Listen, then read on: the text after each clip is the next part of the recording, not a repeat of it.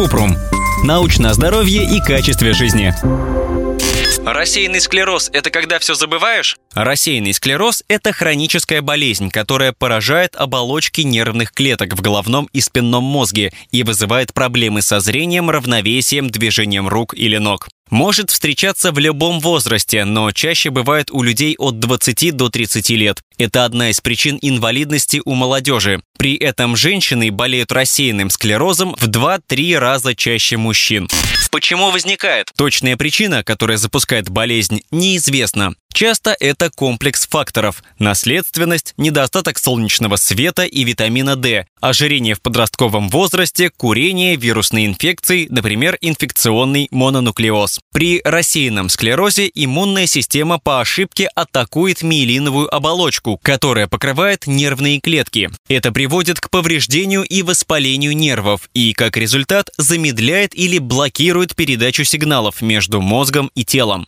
Каковы симптомы? У каждого человека рассеянный склероз проявляется по-разному, поэтому стандартного набора симптомов не существует. Все зависит от того, какие нервы поражены и в какой степени. Обычно болезнь протекает в легкой форме, но некоторые люди теряют способность писать, говорить или ходить.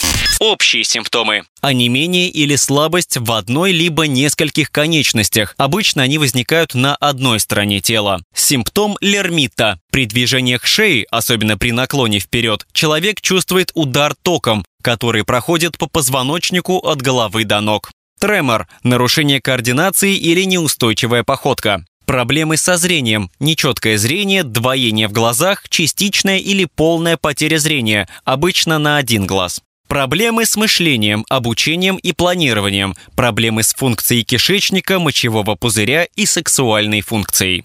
Как распознать? Анализа на рассеянный склероз не существует. Чтобы поставить диагноз, врач изучает историю болезни, проводит неврологическое обследование и МРТ головного мозга.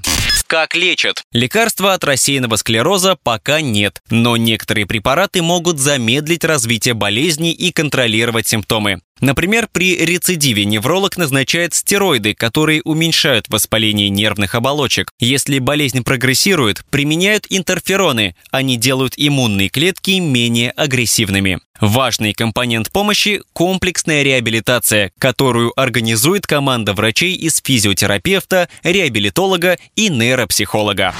Ссылки на источники в описании подкаста. Подписывайтесь на подкаст Купрум, ставьте звездочки, оставляйте комментарии и заглядывайте на наш сайт kuprum.media. Еще больше проверенной медицины в нашем подкасте без шапки. Врачи и ученые, которым мы доверяем, отвечают на самые каверзные вопросы о здоровье. До встречи!